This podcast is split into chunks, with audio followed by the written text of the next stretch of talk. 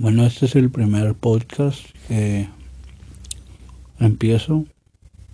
Esto con la intención de mejorar mi forma de expresarme, ya que siento que conforme van pasando los años y me voy haciendo más viejo, más grande, en vez de tener una mayor capacidad de expresarme, siento que es al contrario, está minimizándose.